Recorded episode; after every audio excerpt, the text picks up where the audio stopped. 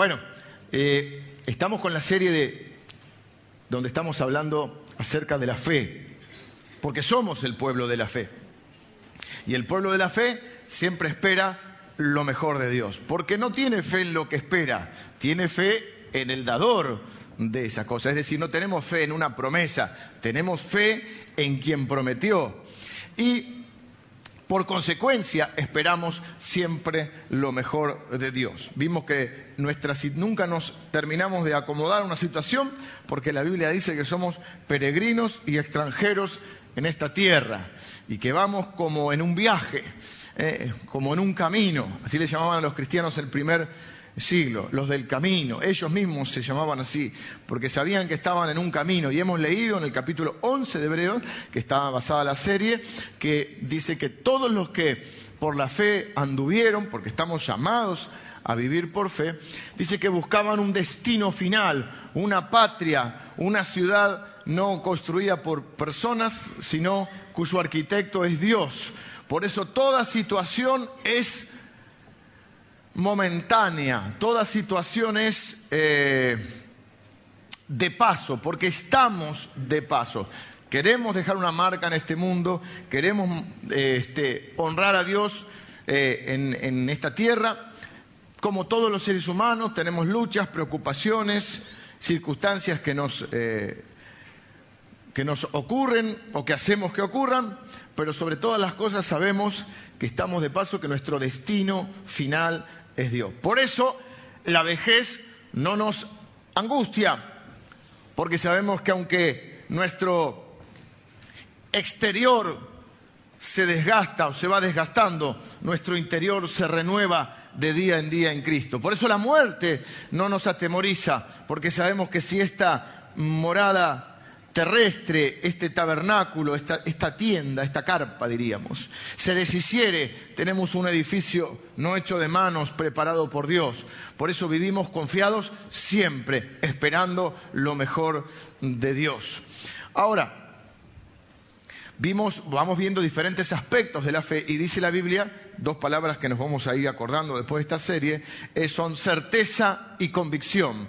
La Biblia dice que la dinámica de la fe es esta, es la certeza de lo que se espera, es la convicción de lo que no se ve, certeza y convicción. Usted debe este, eh, caminar o vivir de esta manera, porque a esto hemos sido llamados los cristianos, a vivir por la fe no andar por vista, no solamente guiarnos por los sentidos naturales, sino por estos sentidos espirituales que Dios desarrolla en nosotros. Dice la Biblia que quien no conoce a Dios no percibe las cosas que son del Espíritu. Y esos sentidos se ejercitan, como uno ejercita los sentidos naturales, se ejercitan los sentidos espirituales. Y lo que Dios nos ha dejado son los ojos de la fe. Por eso es la convicción de lo que no se ve. No es una fe que niega la realidad, es una fe que cree que la realidad es mucho más de lo que se ve. Y hoy voy a hablar acerca de algo que, como, todo, lo que, alguien lo haya mal, usado no significa eh, que no sea que no sea bueno bien utilizado, ¿no? Uno puede utilizar, este, no sé, puede utilizar un martillo para romperle la cabeza a uno. Eso no significa que un martillo no sea útil como herramienta, no para romperle la cabeza a uno. Bueno, algunas cosas de la Biblia han pasado así. Como hay personas que han mal utilizado, eh, se han mal este, interpretado. Por ejemplo, hay gente que abusa eh, o mal administra los diezmos o las ofrendas. Eso no significa que no sea bíblico ofrendar y diezmar. De la misma manera ha ocurrido con esto. Porque hoy voy a hablar acerca de eh, eh, lo, que Dios, la herramienta que Dios nos ha dejado, que es la fe, cómo esa fe debe ser puesta en acción a través de bendecir con nuestras palabras, con nuestras bocas. Vamos a leer hoy, nos toca, porque vamos siguiendo también eh, en lo posible. Puede haber enseñanzas en el medio que no sean específicamente, siempre nos vamos a tomar de el capítulo 11 de Hebreos como, base de esta serie, pero podemos tomar eh, otras enseñanzas siempre referidas a la fe. Pero en el día de hoy, el domingo pasado, estuvimos viendo y hablando acerca de Abraham, el padre de la fe. Y luego continúa, Abraham es el padre, además de ser el padre de la fe, es el padre de Isaac. Isaac es el padre de Jacob y de Esaú, dos hermanos que tuvieron una relación, diríamos, turbulenta. Eh, quizá como a alguno le pueda pasar, a alguno de ustedes quizá. Y luego de Jacob, Jacob tiene doce hijos de bien las doce tribus de Israel, uno es José, que José fue, eh, digamos, el número dos del faraón de Egipto en un momento muy eh, crucial de la historia de la humanidad. Pero entonces vamos a leer Hebreos capítulo 11, versículos 20 al 22. Por la fe bendijo Isaac a Jacob y a Saúl respecto a cosas venideras. Por la fe Jacob, al morir, bendijo a cada uno de los hijos de José y adoró apoyado sobre el extremo de su bordón. Por la fe José, al morir, mencionó la salida de los hijos de Israel y dio mandamiento acerca de sus huesos. Ven, son tres generaciones que vemos acá. En realidad son más, va, a implicar más. Dijimos que la fe de Abraham llega hasta nosotros. Eh, implica nosotros, dice la Biblia, que somos herederos de esa bendición. Pero acá diríamos que podríamos ver al abuelo, al papá y al, eh, bueno, casi al nieto y al bisnieto también. Porque dice que por la fe Isaac bendijo a Jacob y a Esaú en una historia que quizá algunos conozcan, otros no, dos hermanos que peleaban por esa bendición, porque sabían que había algo importante en la bendición de un padre, en la bendición de una autoridad sobre la vida de ellos. Miren qué importante que es que ellos pelean por esta bendición.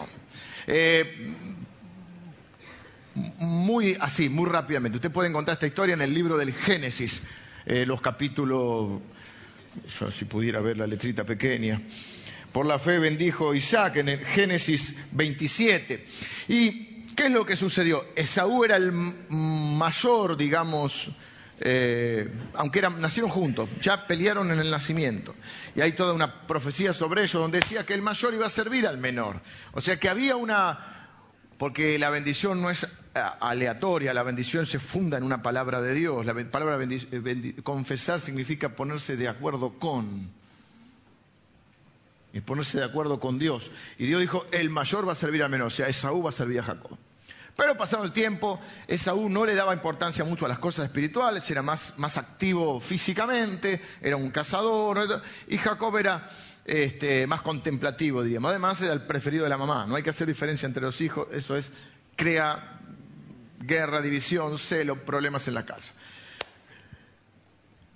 Eh, Jacob le vende, eh, Saúl le vende la primogenitura, los derechos de esa primogenitura a Jacob, Saúl se las vende a Jacob por un plato de lenteja. Habrán escuchado la frase, no vendas la primogenitura por un plato de lenteja. Si no vendas eh, los derechos que tenés, los bendiciones que tenés, si fuera el, ámbito cristiano, por, cualquier cosita, por algo material. Eh, pelean ahí. Sin embargo, en el momento que Isaac se está por morir, ya viejito, medio, medio ciego, no sé si completamente ciego, pero ya no veía casi, eh, Jacob hace toda una treta en su vida. Acuérdense que Dios es el Dios de Abraham, de Isaac y de Jacob, miren, a pesar de todas estas cosas. Se, como era no sé si blanquito, pero no tenía pelo y Esaú era más peludo, se puso unas, pieles acá para que el padre lo tocara. Dije, ¿sos Esaú? Sí, soy Esaú, dame la bendición. Fíjese la importancia de la bendición, que es capaz de, es medio como contradictorio, me una mentira. Voy a ser bendecido mintiendo, pero bueno, cada uno de nosotros tiene una idea, unas ideas más locas que no nos vamos a estar sorprendiendo por Jacob.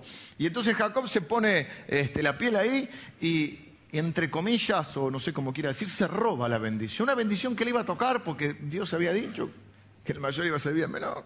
Sin embargo, él hace todas esas tretas y Isaac lo bendice con la grosura del campo, da toda la bendición de prosperidad.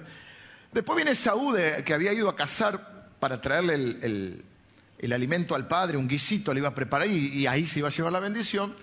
Jacob, mientras tanto, agarró uno del corral, o sea, una tramoya, con la madre metida en el medio, hay amores que matan, y se llevó la bendición. Cuando viene Saúl, Isaac, y le dice, ¿me bendecís, papá?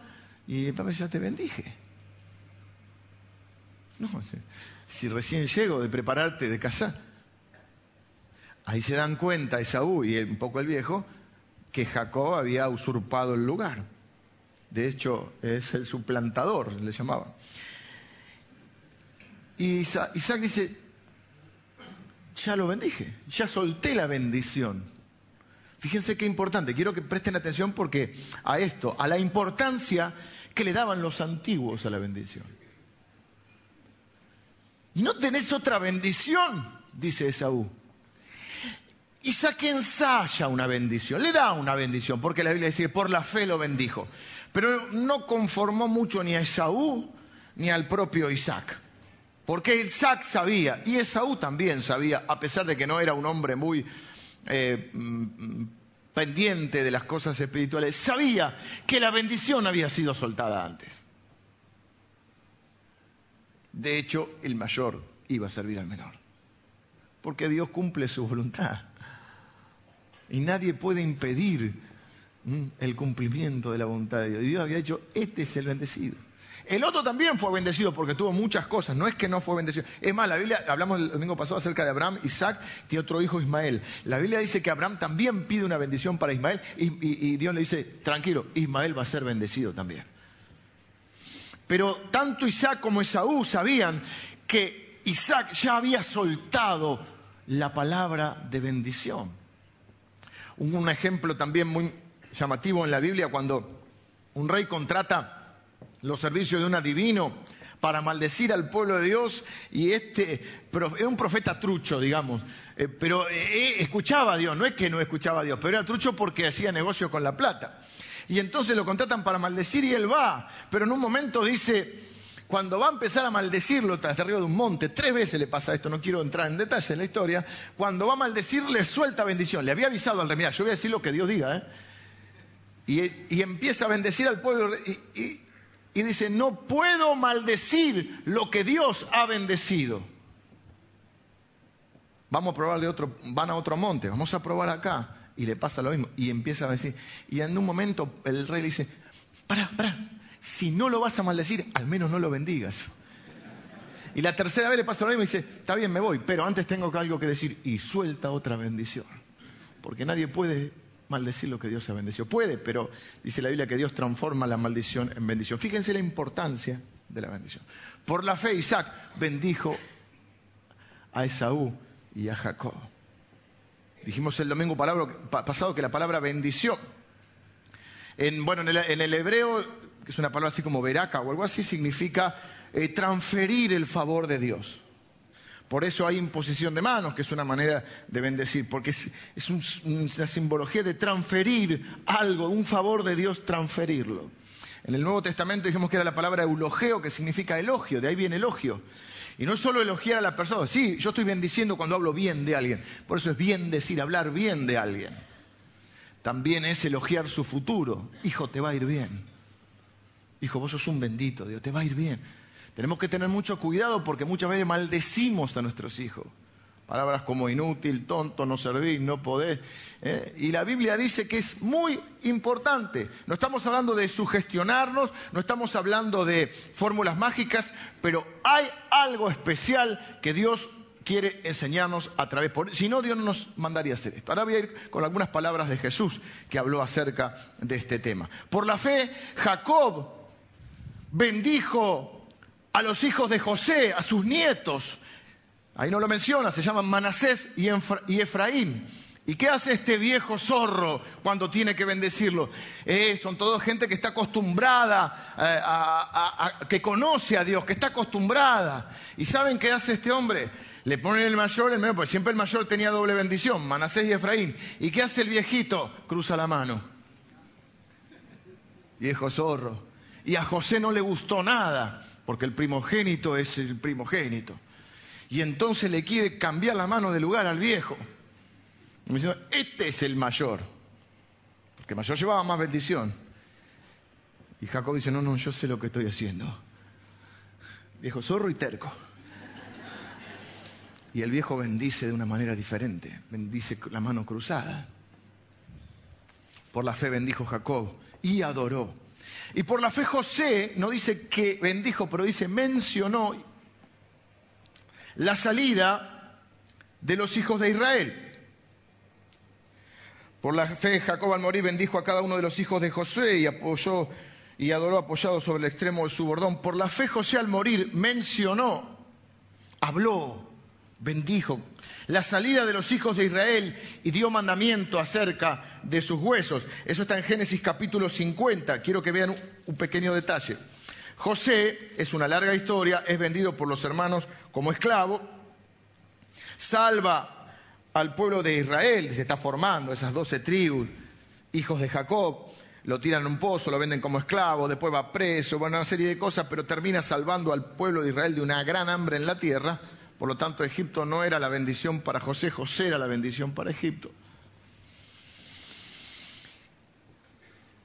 Y durante la vida de José, sus hermanos y lo que comienza a ser el pueblo de Israel, son bien tratados en Egipto, o sea que no estaban en esclavitud. Después se levanta un faraón que no conocía a José. Pero aún así, antes de morir, José dice, eh, acá estamos bien, pero esta no es nuestra tierra. Porque el pueblo de Dios vive en tiendas, siempre espera lo mejor. Cuando estamos en una situación difícil, tenemos paz, porque sabemos que nos espera algo mejor. Y cuando estamos en una buena situación tampoco nos acomodamos ni nos aferramos, porque sabemos que Dios no puede mover otra situación. Y siempre esperamos lo mejor de Dios, porque la fe es la certeza de lo que se espera, es la convicción de lo que no se ve. Y le dice, estamos bien acá, pero este no es nuestro lugar. Y dio orden acerca de sus huesos, eso se lo quiero leer, porque una cosa es tener este, gana de, moverse y de salir cuando las cosas están mal, pero otra cosa cuando las cosas están bien. Se estaba muriendo José y le dijo a sus hermanos, 50, 24, yo voy a morir, mas Dios, miren si esto no es una bendición, Dios ciertamente os visitará. La bendición puede incluir un elemento profético. Y os hará subir de esta tierra a la tierra que juró a Abraham, a Isaac y a Jacob. E hizo jurar José a los hijos de Israel diciendo, Dios ciertamente os visitará y haréis llevar de aquí mis huesos. Y murió José a la edad de 110 años, lo embalsamaron y fue puesto en un ataúd en Egipto, como una momia, como hacían los egipcios. ¿Saben qué dijo José? No me dejen afuera. esta no es vuestra tierra. Júrenme, porque yo sé que Dios juró a Abraham, a Isaac y a Jacob, o sea, a mi papá, a mi abuelo y a mi bisabuelo, que nos iba a dar una tierra buena. Así que ustedes, Dios los va a visitar, está profetizando, está bendiciendo, que ellos van a tener todavía una situación mejor. Estaban bárbaros ahí, ¿eh? hasta ese momento. ¿Y saben qué? Para que no se les olvide, embalsámenme, llévenme con ustedes. Y la historia va a contar que cuando Moisés va con el pueblo de Israel, todo, van con, van con José ahí. ¿Qué es esto de la bendición? ¿Qué es esto de bendecir? es esto también que se conoce como la confesión de fe. Bendecir es confesar nuestra fe. Es proclamar las verdades de Dios, es proclamar la palabra de Dios. Alguno pudiera pensar que la liberación de Egipto empezó en Moisés, pero no, comenzó con esta declaración de fe de José. Su declaración de fe cambió la realidad de toda una nación, no solo de Israel y aún de gran parte del mundo. Vos y yo podemos usar el mismo medio para cambiar nuestro mundo y nuestra realidad. Vos podés cambiar tu vida, tu economía, tu hogar, tu familia, tu esfera de influencia, usando el mismo recurso que Dios le dio a Isaac, a Jacob, a José, a Abraham, y es el recurso de la fe. Hablamos hace varios domingos atrás acerca de que nuestras confesiones de fe, nuestras bendiciones, por eso la Biblia dice, bendice alma mía al Señor y no olvides ninguno de sus beneficios. ¿Qué es bendecir al Señor? Hablar bien de Él. ¿Cuándo bendecimos al Señor? Bueno, hoy hemos bendecido al Señor cantando. Cuando decimos que Él es bueno, que Él es poderoso, que Él es santo, que Él es misericordioso, estamos bendiciendo el nombre del Señor. Estamos hablando bien de Él. Lo estamos elogiando. Pero la Biblia dice que nosotros tenemos esta, este instrumento de Dios, que por la fe, no por fórmula mágica, podemos bendecir nuestra vida, nuestro futuro, podemos bendecir a Dios, somos el pueblo que bendice, somos herederos de la bendición, dice la Biblia, herederos de la bendición que Dios le, le dio a Abraham, del pacto que incluía que íbamos a hacer en una dinámica bendecidos para poder bendecir. Y podemos bendecir la vida de nuestros hijos. Ahora, quiero que presten atención acá, porque hemos hablado acerca de que nosotros no necesitamos que alguien nos adivine el futuro, porque nosotros creamos nuestro futuro. Por la fe, por nuestras acciones y por nuestra forma de pensar y nuestra forma incluso de hablar. Este recurso quiero que lo vean, porque la Biblia habla mucho acerca de confesar la palabra de Dios.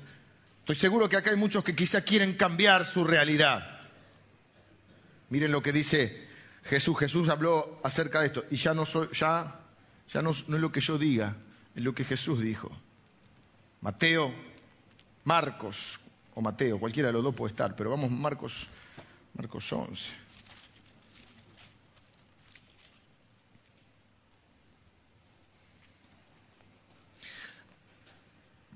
Uno, vamos uno por la negativa y uno por la positiva.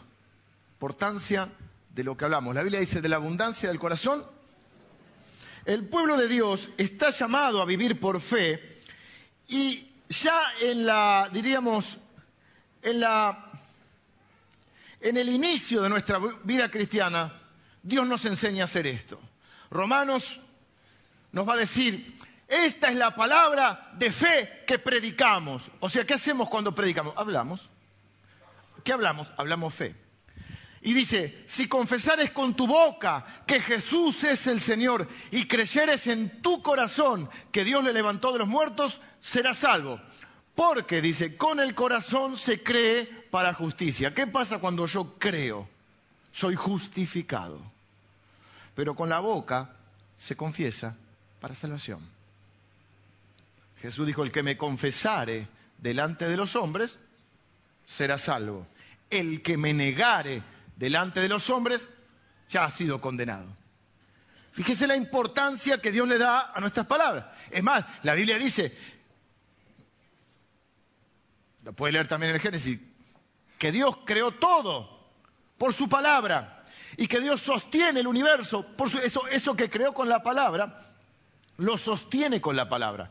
Y Jesús nos va a poner dos ejemplos. En uno va a maldecir una higuera porque va a verla y no tiene frutos. Y a Dios no le importa la apariencia. Los cristianos tenemos un problema con la apariencia, pero a Dios no le importa la apariencia. No importa cuántas hojas tenga la higuera, sino si tiene fruto. Y dice que maldijo a la higuera, Marcos capítulo 11, nunca más des fruto. Se quedaron todos, viste, en silencio cuando algunos se exaltan.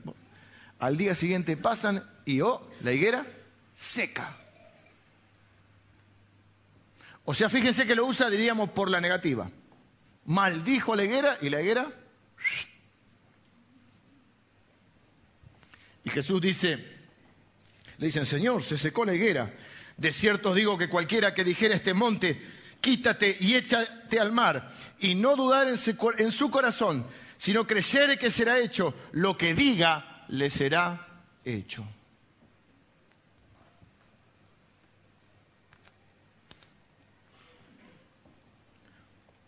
O sea que somos llamados a ir por fe, por la fe vencemos este mundo y cuando recibimos un nuevo corazón y activamos, Dios nos da esa fe inicial que debe crecer, esa fe pequeñita que es suficiente para ser salvos, hay dos cosas que debemos hacer, creer en nuestro corazón y confesar con nuestra boca. Cuando creo en mi corazón, soy justificado, soy considerado justo por Dios. Pero solo cuando confieso con la boca, cuando digo, Jesús es mi Señor.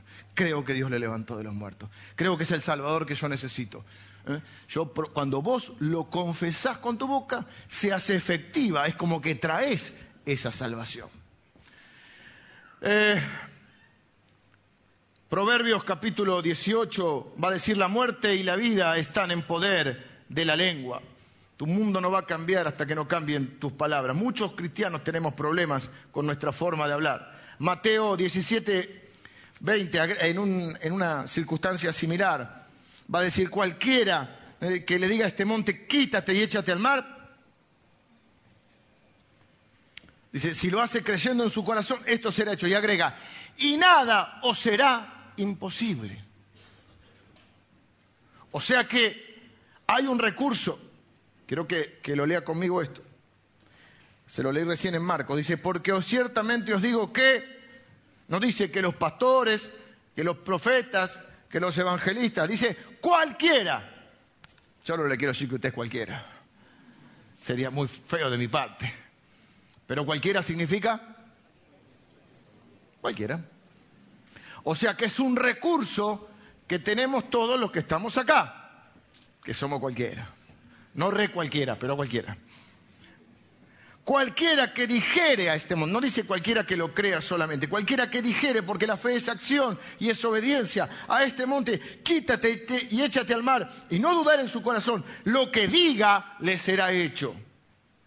Claro, como ha habido muchos excesos con esto, ¿viste? Declaralo, Luis, declara, y Luis declara cualquier cosa, y entonces muchos lo hemos rechazado esto. Eh, rápido, una pequeña ilustración. Dice que hay tres pastores que se van al infierno. No transcurría esta historia en Morón. No declaren nada, no maldigan. El primero era calvinista, yo soy calvinista, pero hipercalvinista. Los calvinistas creen que eh, eh, hacen mucho énfasis sobre la soberanía y la voluntad de Dios. Y el cumplimiento de esa voluntad. Entonces, el hipercalvinista, hiper es cuando vas al extremo, porque hay matices, yo no soy hipercalvinista, yo soy calvinista. Creo en la elección divina, en que Dios nos eligió antes de la fundación del mundo y destinados para salvación. Bueno, el calvinista dijo, estamos acá en el infierno, es un chiste igual, igual una ilustración. ¿Qué vamos a hacer? Dios lo determinó así. Los calvinistas somos deterministas. Había un arminiano, los arminianos creen que cualquiera puede decidir qué hacer. No nos vamos a poner a... no le quiero tirar abajo la idea, pero no es la mía. Entonces el Armeniano dijo, no, estamos acá por nuestras propias decisiones. Nosotros elegimos estar acá. Y había un de estos teologías de la confesión, que estaba en el infierno, se estaba un poquito quemando y dijo, yo declaro que no estoy en el infierno.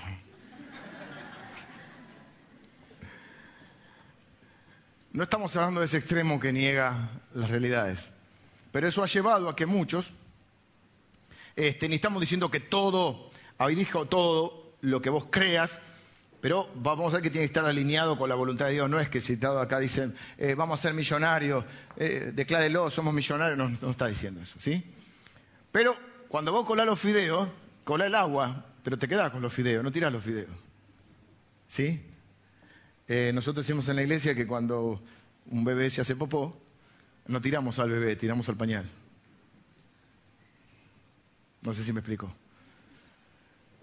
Y acá no es lo que yo diga, es lo que dijo Jesús. Y Jesús dijo cualquiera que crea en su corazón y no dude y le dice a este monte, quítate y échate al mar, el monte se moverá como cantábamos, se moverá, la montaña se moverá. Un viejo hit de los 90 creo que era. Si tuvieres fe, Jesús dijo, si tuvieres fe como un grano de mostaza, y la gente dice, muchos dicen, no, si tenés una fe pequeñita, no dijo del tamaño, de la clase del grano de mostaza. Es un error muy común. No dice que con una, con una pequeñita fe, ¿qué vas a hacer? Pequeñitas cosas. Y con una gran fe, va a ser grande fe. Jesús le elogió a dos que no eran del pueblo de Israel, diciéndole a una mujer, le dijo, grande es tu fe.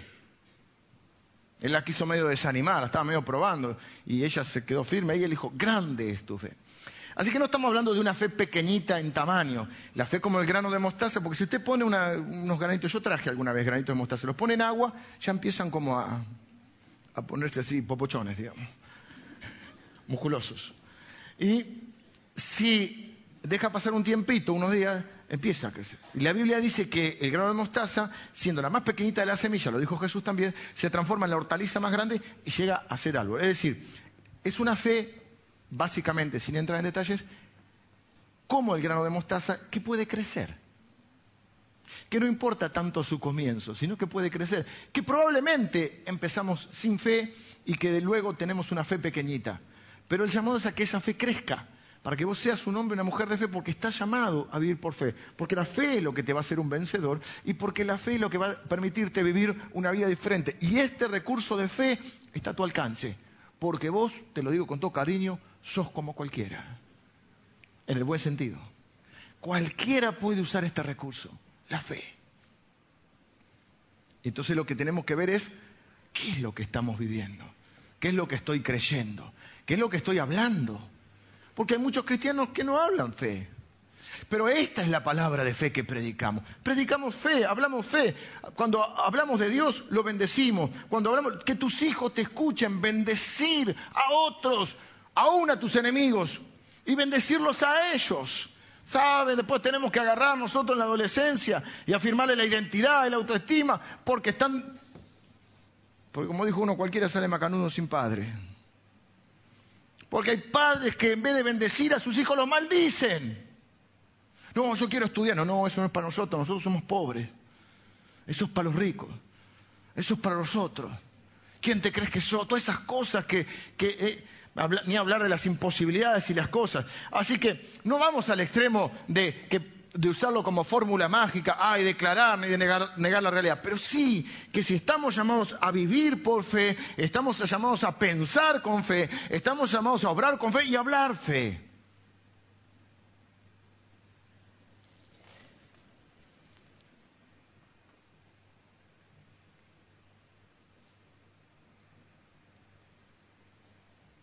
Qué nos cuesta tanto, pensé yo,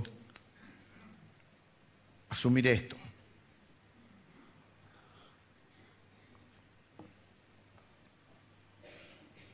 si dijere a este monte, quítate y échate al mar. ¿Por qué nos cuesta tanto? Porque los montes son difíciles. Los montes son altos. Los montes vienen a ser un obstáculo que te detiene, un obstáculo que te frena, un obstáculo que te produce una imposibilidad en tu vida. No necesitamos mucha fe para estar sentaditos acá y qué sé yo y cantar alguna canción. Realmente necesitamos fe para esas cosas, por eso Jesús pone este ejemplo. Cualquiera que le dijera un monte, sea un obstáculo. Entonces, lo que nosotros, lo que yo quiero transmitirles hoy es que nosotros dice que la fe viene por el oír de la palabra de Dios. Oímos fe y que la dinámica debe ser que nosotros debemos poner esa fe en práctica. Y una de las formas de ponerla es ver nuestra manera de hablar. ¿Qué estamos confesando? Porque por la fe podemos bendecir o maldecir. Algunos de nosotros maldecimos nuestra propia vida. Algunos maldecimos nuestro futuro. Algunos maldecimos nuestra nación.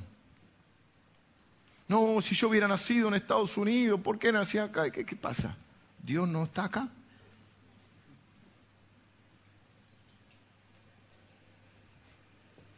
¿Dios no te puede prosperar acá? ¿Saben lo que costó cambiar esa mentalidad? Nos criamos en un contexto, y el contexto cristiano aún, o por lo menos el que yo me crié, donde se esperaba como que había cristianos de primera y cristianos de segunda. Nosotros éramos los cristianos sudamericanos. Entonces esperamos, ay, que nos bendigan los alemanes, ay, que nos bendigan los ingleses, ay, que nos bendigan los americanos. ¿eh? Esas personas que ahora dicen, ora para que te lo siembren. Yo no oro para que me lo siembren. Igual se aceptan todo tipo de donaciones y siembra. Pero yo oro para que Dios me haga prosperar a mí.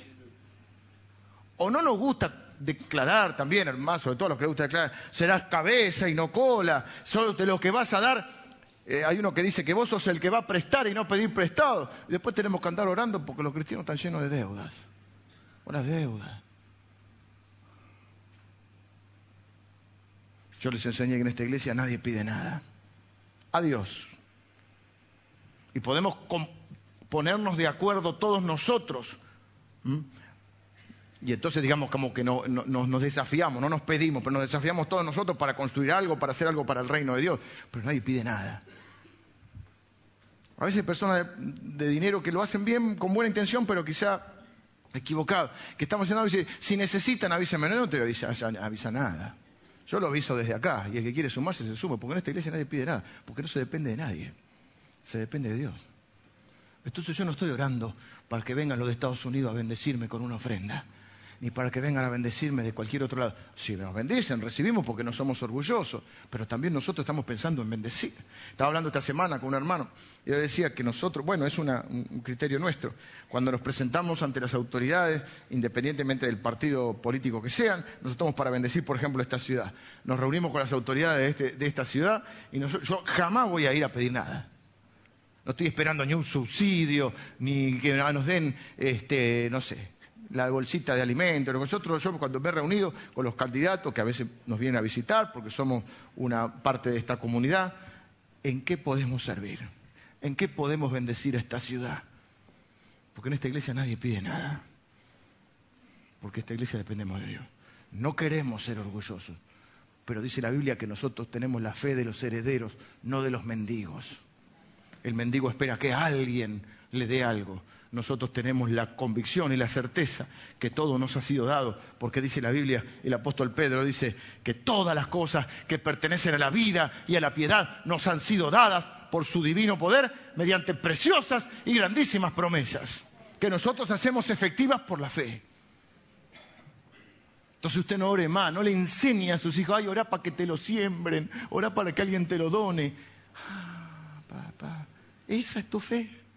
¿La fe de un mendigo o la fe de un heredero?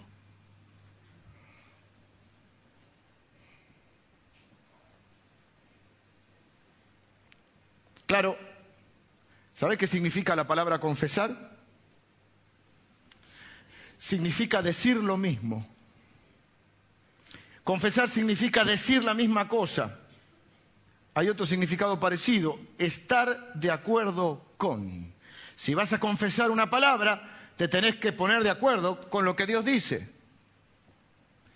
No es, por la fe voy a ser astronauta. Bueno, por ahí algunos sí. Está bueno para los petizos, porque leí esta semana que hubo uno. Sí, hubo uno, un astronauta, lo tuvieron no sé cuánto tiempo afuera, cinco centímetros más alto vino. Ya hay varios que están anotándose para el programa de la, ¿cómo se llama? De la NASA. Usted tiene que, por ejemplo, dice la Biblia que Jesús tomó la Biblia y leyó, esto lo, cuenta en Lucas capítulo 4, Isaías 61. El Espíritu del Señor está sobre mí. Me ungió Dios para traer buenas nuevas a los pobres, sanar a los quebrantados de corazón, eh, dar vista a los ciegos, etcétera, etcétera. Cierra la Biblia y dice, hoy se ha cumplido esta escritura. Los judíos se pusieron como locos. ¿Qué estaba diciendo? Esta escritura habla de mí. Él no leyó lo que le dije, Tomás, lee el No, él buscó. Si usted encuentra ahí, va a decir, va a ver en Lucas capítulo 4, que él buscó y halló la escritura donde estaba hablando de él. Juan el Bautista, dicen, ¿quién sos Elías? No, él no sé qué otra cosa le dicen. Y él dice, yo soy lo que la Biblia dice de mí. Yo soy una voz que clama en el desierto. Yo soy el que prepara el camino del Señor. ¿Qué es lo que confiesan? Lo que la Biblia dice de ellos. La pregunta es, ¿qué dice la Biblia de nosotros? Una serie entera hicimos sobre el libro de Efesios. Estudiamos el libro de Efesios versículo por versículo. ¿Y cómo comienza eh, Efesios diciendo en el capítulo 1? Bendito sea el Dios y Padre de nuestro Señor Jesucristo, que nos bendijo con toda bendición espiritual dice, en el cual fuimos elegidos antes de la fundación del mundo. Entonces, ¿cómo puede ser que uno diga, no, porque yo nací en este país, una casualidad, porque me... No, no, ¿qué estás confesando? Que si mi papá no me quisieron, ¿quién me va a querer? Ahí dice que yo soy fruto del amor de Dios, que, soy, que Dios me eligió antes de la fundación del mundo, que me dio un predestino, que me predestinó para buenas obras que Él preparó de antemano para mí. O sea, yo voy caminando por la fe y me encuentro con las buenas obras que Él ya preparó para que yo haga. Sin embargo, muchos de nosotros decimos creer una cosa, pero después cuando hablamos, justamente decimos, decimos otra. Y nos maldecimos a nosotros, maldecimos a nuestro país, maldecimos a las autoridades de este país y hablamos de crisis, ahora están de vuelta con la crisis y las crisis. ¿Se acuerdan de los más viejitos del muñeco Chirolita? Decía, ¿qué hace negro? Era uno que se ponía un muñeco acá y hace lo que se llama ventrílocuos, que hablan así como de acá. Y uno siempre está mirando a ver si mueve los labios. Y traía el muñequito y nosotros parecemos así. De golpe habla el Chasman, se llamaba el que lo manejaba. Chasman y Chirolita. De golpe habla Chasman y de golpe habla Chirolita. Entonces estamos acá y estamos escuchando y hablamos fe y después en la semana, ya se negro. ¿Por qué nací en este país? Oremos para que nos siembren, ¿eh? lo usadito nos siembren los americanos, lo que ya no les sirve a ellos, que nos manden los retroproyectores viejos, andan con retroproyector, ¿eh? que nos manden la ofrendita. Vamos a construir el templo, ay, vamos a pedir, vamos a salir a pedir que nos presten para que nos den plata para construir el templo. ¿Tienen otro Dios ellos? ¿Que nuestro es un Dios sudamericano? ¿Latinoamericano? Tengo el mismo Dios. Dios no atiende en Buenos Aires. No es que Dios es argentino y atiende en Buenos Aires. No digo que alguien no se, no se mude por mil razones en su vida, pero la razón no puede ser porque acá no puedo prosperar. Yo voy a prosperar donde Dios me plantó que Dios solamente está en Estados Unidos? No me haga enojar, mire. Me agarra una bronca.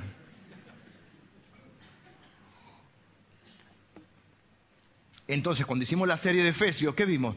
Todo, todo, gran parte de lo que la Biblia dice de vos.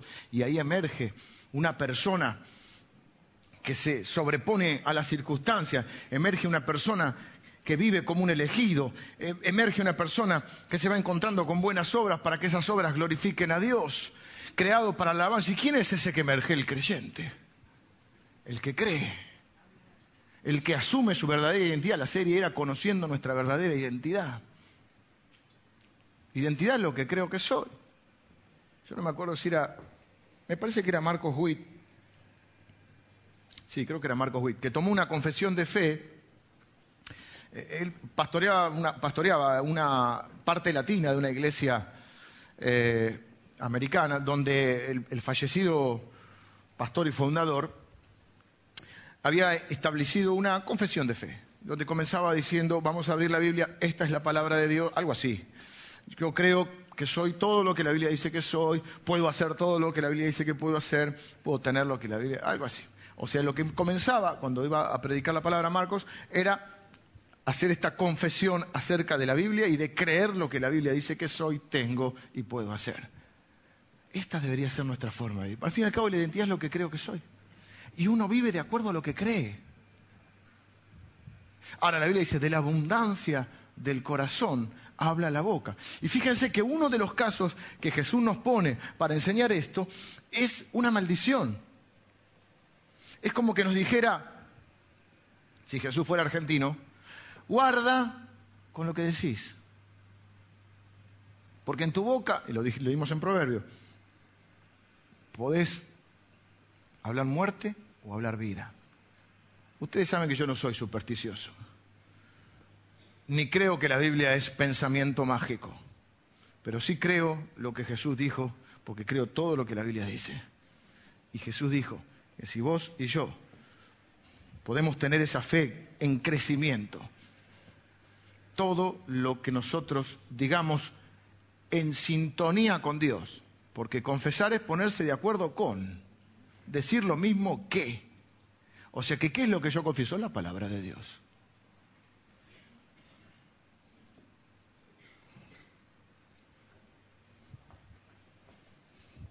Así que usted puede utilizar este recurso en cualquier momento. Bueno, hay más, tengo más, pero ya quiero terminar acá. Porque la Biblia habla de de que, Dios envía su palabra y no vuelve vacío, hace todo lo que Dios la envía. Hay versículos que dicen que Jesús llevó nuestra maldición y que Él transforma nuestras maldiciones, Dios transforma nuestras maldiciones en bendiciones y que nosotros hemos sido creados a imagen de Dios. Y Dios nos ha dado la capacidad de hablar. Fíjense que no hay otra criatura sobre esta tierra, salvo los loros. El loro de José, que canta himnos. Pero no sé cuánto comprende el loro. No sé cuánto le enseñó José. No, y el de José es especial. El de José puede, puede ser. No, la verdad que ¿qué hace? Repite una, fonética.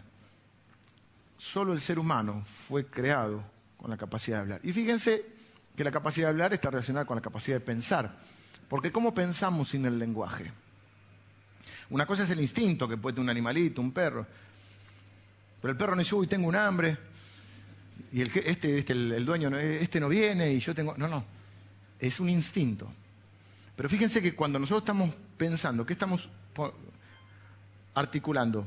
Palabras, pensamientos. Aunque no las diga. Bueno, hay gente que habla por la calle. Tenés que tener cuidado para que no piensen que estás loco. Yo voy a veces hablando, incluso porque creo que, bueno, aún saben, yo no, soy muy psicológico, pero estaba leyendo un artículo que dice que aún, por supuesto desde otro, desde otro lado lo ven, pero que aún en la, en la parte psicológica se cree que influye lo que uno mismo se habla a sí mismo. Yo le hablé que el predicador que más oye usted es usted mismo. El predicador que más influye en su vida es usted. Porque usted está todo el tiempo con usted mismo. Entonces yo quiero hoy que activemos esta fe, porque por la fe Isaac bendijo a sus hijos, por la fe Jacob bendijo a sus nietos, por la fe José bendijo a su descendencia. Pasaron más de 400 años hasta que el pueblo de Israel salió de Egipto. Así que no sé qué descendencia será de José, no sé exactamente ahí. Pero él dijo, Dios va a cumplir su promesa. ¿Qué está haciendo? Está profetizando. Un versículo más quiero leerles con respecto a esto.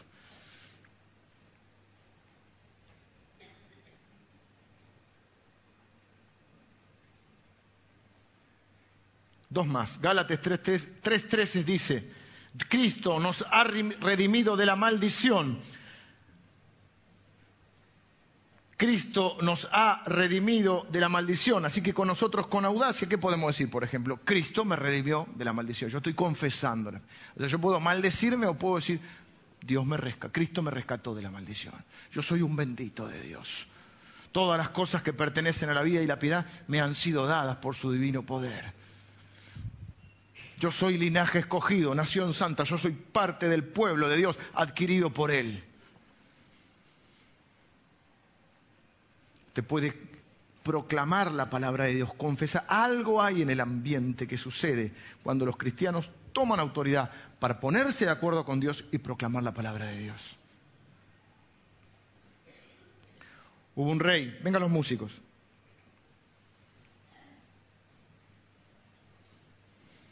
Un rey llamado Josafat, que dijo, oídme Judá y moradores de Jerusalén, o sea, le hablaba a su pueblo. Creed en Jehová vuestro Dios y estaréis seguros. Creed a sus profetas y seréis prosperados. ¿Qué es lo que hacen los verdaderos profetas? ¿Qué significa profetizar? Significa hablar de parte de Dios. Para poder hablar de parte de Dios, ¿qué debe suceder primero? Y debe uno poder escuchar a Dios. ¿Y qué pasa si uno escucha a Dios? Debe ponerse de acuerdo con Dios para confesar lo que la palabra de Dios. Nosotros creemos que toda la palabra de Dios es segura, es verdadera. Dice la Biblia, tenemos la palabra profética más segura. Al igual que con los extremos de la confesión de fe, utilizado de una manera errónea. Porque ¿dónde está el error? Cuando yo confieso algo sin ponerme de acuerdo con Dios. Aún así hay que tener cuidado con lo que lo dice. ¿Cuál es lo que dijo Jesús? Guarda. Ustedes pueden maldecir o pueden bendecir. También ha habido un, mal uso de la palabra profeta, de la profecía. Se puede utilizar en, en diferentes acepciones que completan un significado. por ejemplo, cuando yo estoy predicando y enseñando la palabra de Dios, yo estoy profetizando, estoy hablando de parte de Dios, estoy hablando la palabra de Dios. Pero cuando yo estoy bendiciendo a alguien en oración y por la fe, y créanme que muchas veces antes de, de orar, le pido a Dios que el Espíritu Santo sea el que me, conecte con Él y que sea el que, el que me dé los pensamientos. Y yo comienzo, como hace poco lo hicimos en un encuentro un día viernes, hace dos viernes, con el Ministerio de Niños, de Integración y de Matrimonio, donde en un momento determinado oramos para que Dios trajera nuevos dones sobre ellos. Comenzamos a profetizar sobre esos nuevos dones específicos para algunos.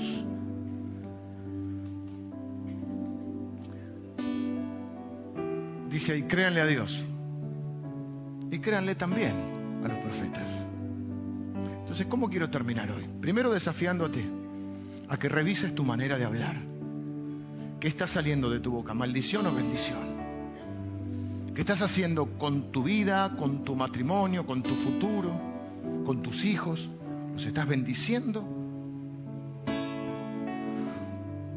¿O no estás haciendo nada o los estás maldiciendo? Cualquiera que dijere a este monte, quítate y échate al mar, o será hecho.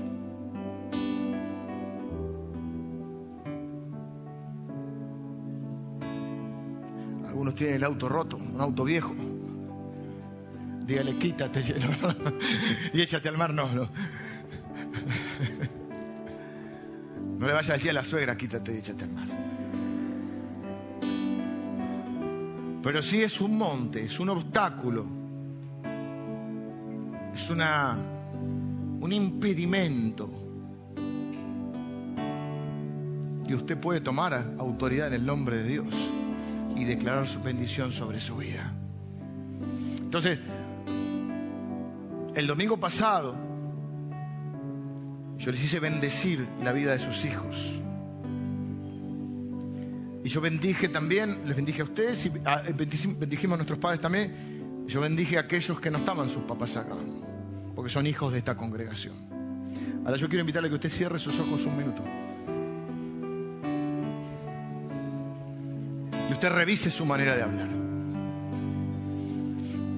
Quiero que esta semana usted ande por la vida diciendo, quítate y échate al mar. No, no a nadie, no a ninguna persona. ¿Eh? Pero cuando usted se encuentre con obstáculos, con impedimentos, que usted recuerde esta palabra, que usted puede tomar autoridad en el nombre de Jesús y puede proclamar la bendición de Dios.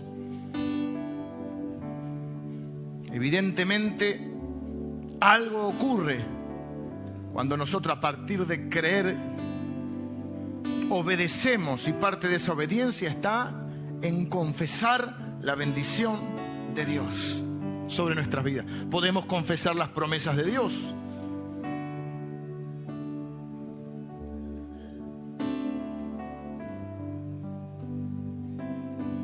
Podemos confesar lo que la Biblia dice de nosotros. Podemos, por ejemplo, decir, los ojos del Señor están sobre mí. Yo soy un elegido de antes de la fundación del mundo. Él nunca me dejará ni me abandonará.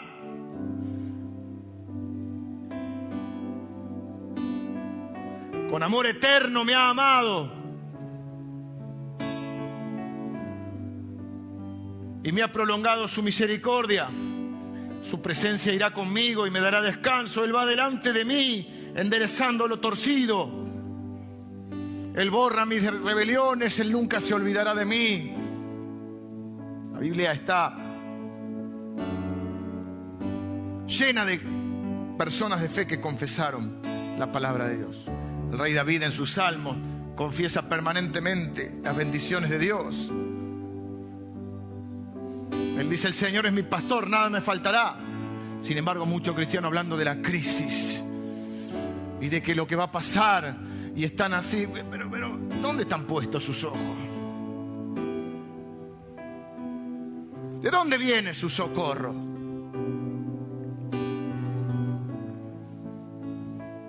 Hablan crisis, confiesan crisis, maldicen al país, maldicen al futuro.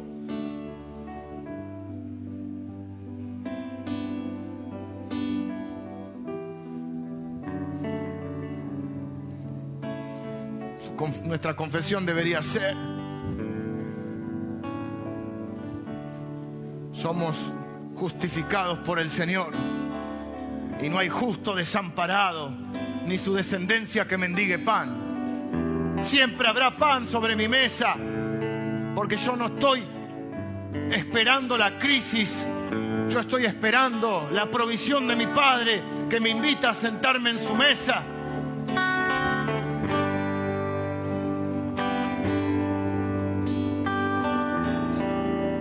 Porque ni la harina, ni el aceite, ni el pan van a faltar de mi mesa, ni de la mesa de mis hijos, ni de mi descendencia. Quiero invitarle a que ahí donde está empiece a confesar la palabra de Dios. Algunos de ustedes tienen que empezar, bueno, para eso lo hacemos los domingos, a leer un poquito más la palabra de Dios, a aprender un poquito más la palabra de Dios, a retener las promesas de Dios. Yo les, les tiro algunas de ejemplo, pero ahora lo voy a bendecir específicamente.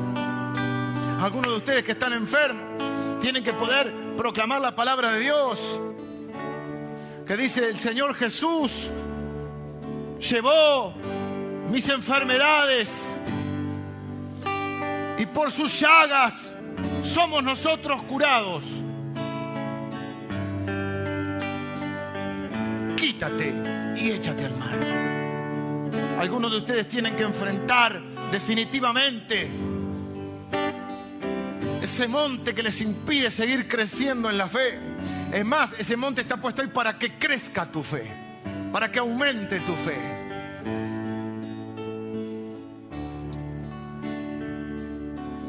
Algunos de ustedes tienen que proclamar la bendición económica de Dios sobre sus vidas.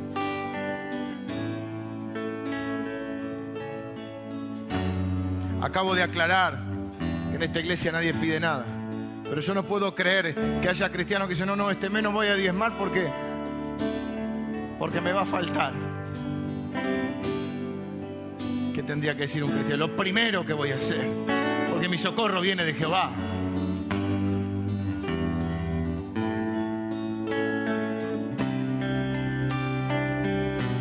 Cualquiera puede usar este recurso. Cualquiera. Ese cualquiera te incluye a vos y me incluye a mí. Y no dice cualquiera que crea solamente, dice cualquiera que dijere.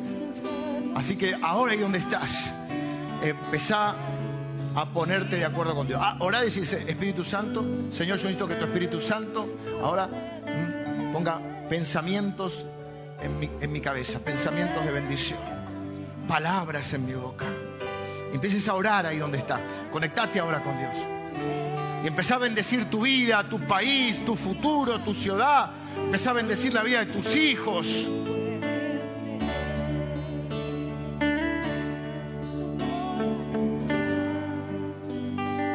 Por la fe, bendecilos. Sacá de tu boca palabras o quitá de tu boca esas palabras de maldición que proclamás para tu esposo, para tu esposa, para tus hijos, esas palabras que maldicen y que acarrean maldición. Quiero darte un minuto ahora, mientras los hermanos de la música, de la adoración nos ayudan, para que vos puedas. Y yo te, aunque sea bajito, porque somos muchos y por ahí la privacidad es menor, para eso vamos a, acompañarte ahora también, para que vos puedas, ¿eh?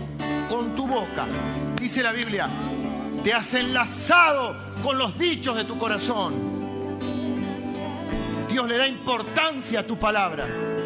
Dice la Biblia, cuando prometes algo a Dios, cumplilo. Es mejor, escucha esto, es mejor que no prometas a que prometas y que no cumpla. Dijimos el domingo pasado que tu sí sea sí y que tu no sea no.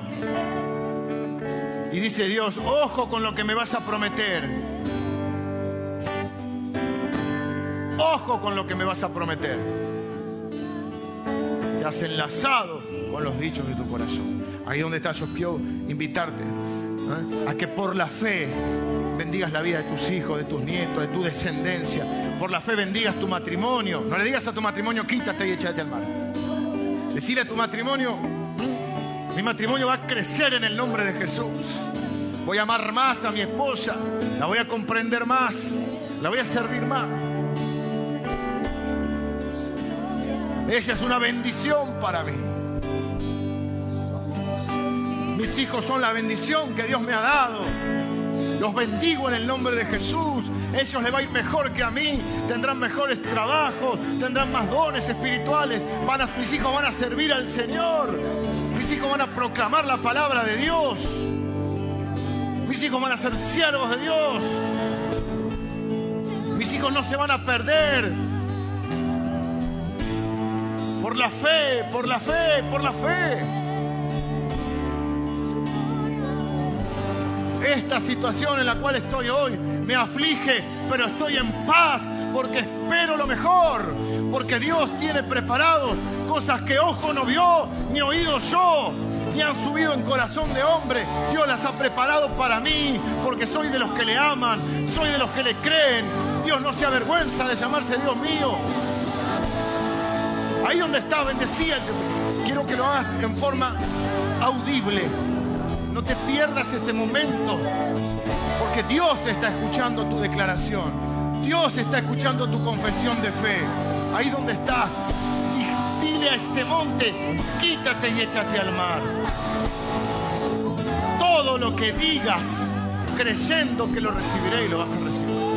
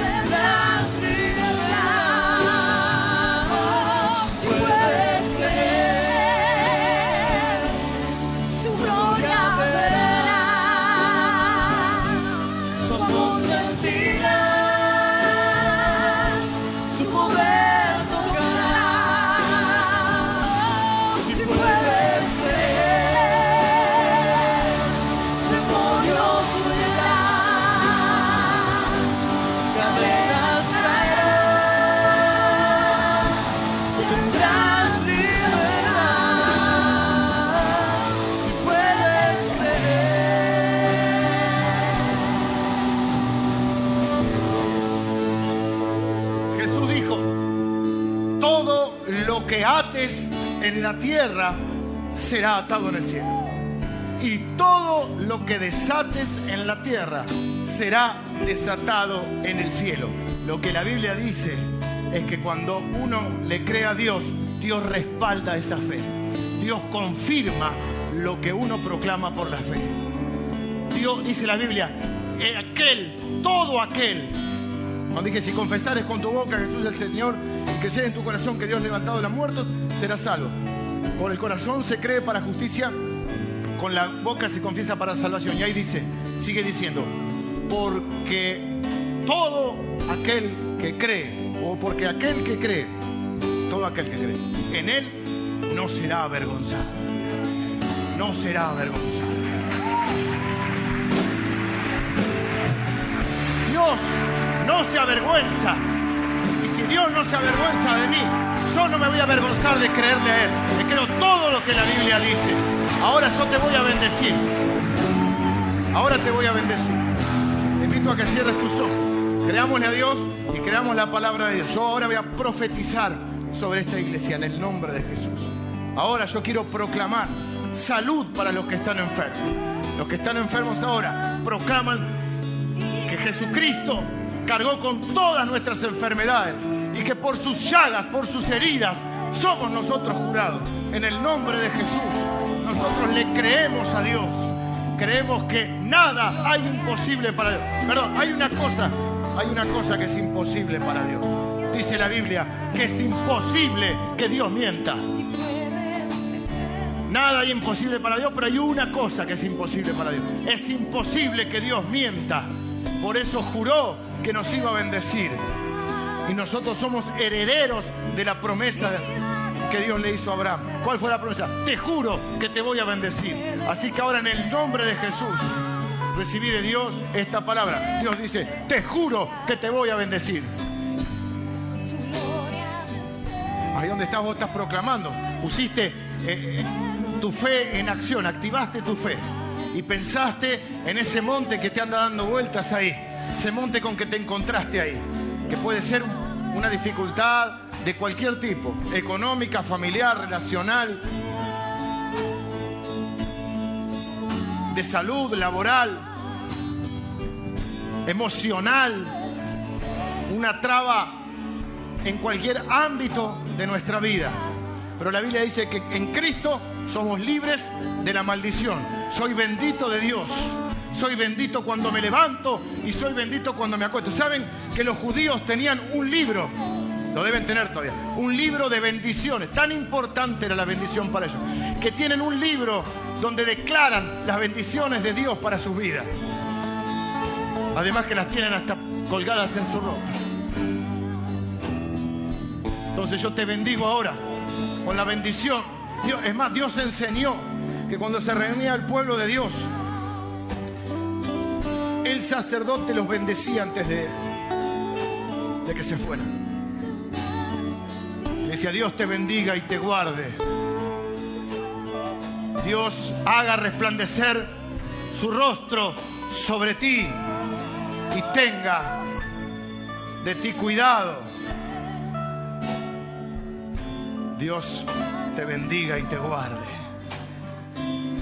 Y yo proclamo por la fe que vos sos un bendito al levantarte y al acostarte, un bendito de Dios. Vos tenés que empezar tu día cuando te levantás diciendo, yo soy un bendito de Dios. Yo me presento este día delante de mi Padre. Voy a caminar en fe, en bendición, porque soy bendito al levantarme y soy bendito al acostarme, soy bendito en el campo y soy bendito en la ciudad, soy bendito en el día y soy bendito en la noche, eh, son benditas mis manos, son benditos mis hijos.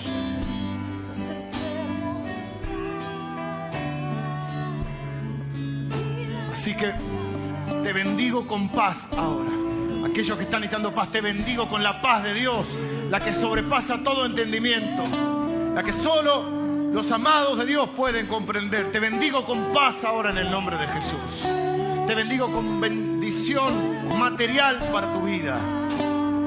Claro, no vas a decir el pastor me bendijo y te vas a quedar sentado. Vas a salir a buscar tu sustento. Vas a levantarte bien temprano. Vas a orar y vas a salir a buscar tu sustento. Te bendigo con salud te bendigo con bienestar, con el favor de Dios. Bendigo la vida de tus hijos.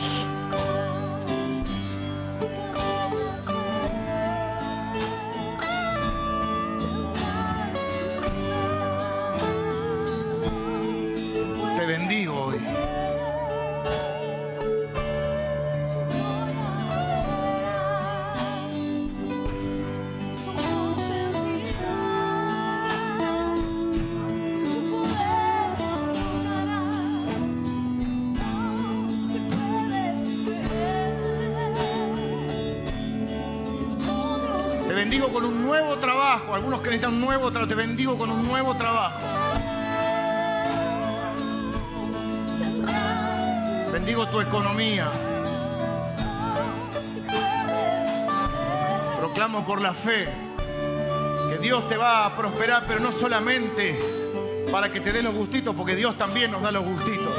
Tu economía va a bendecir el reino de Dios. Tu economía va a bendecir el reino de Dios.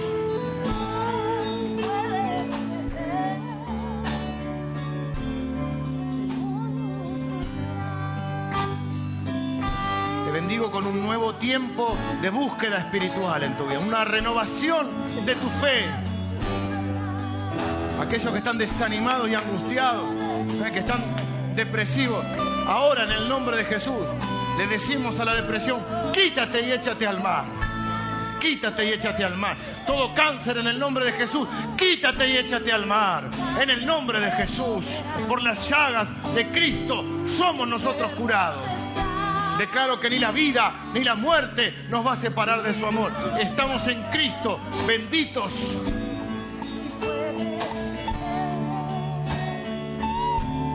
Señor, tu palabra dice que nadie que en ti crea será avergonzado jamás. Y acá estamos, acá estamos creyendo en ti. Bendigo tu entrada y tu salida. Vivimos escuchando de las entraderas y de las salideras pero yo te declaro bendito en tu entrar y en tu salir, en el nombre de Jesús. Te declaro protegido y cuidado por el Señor. Declaro que nada falta a los que le temen.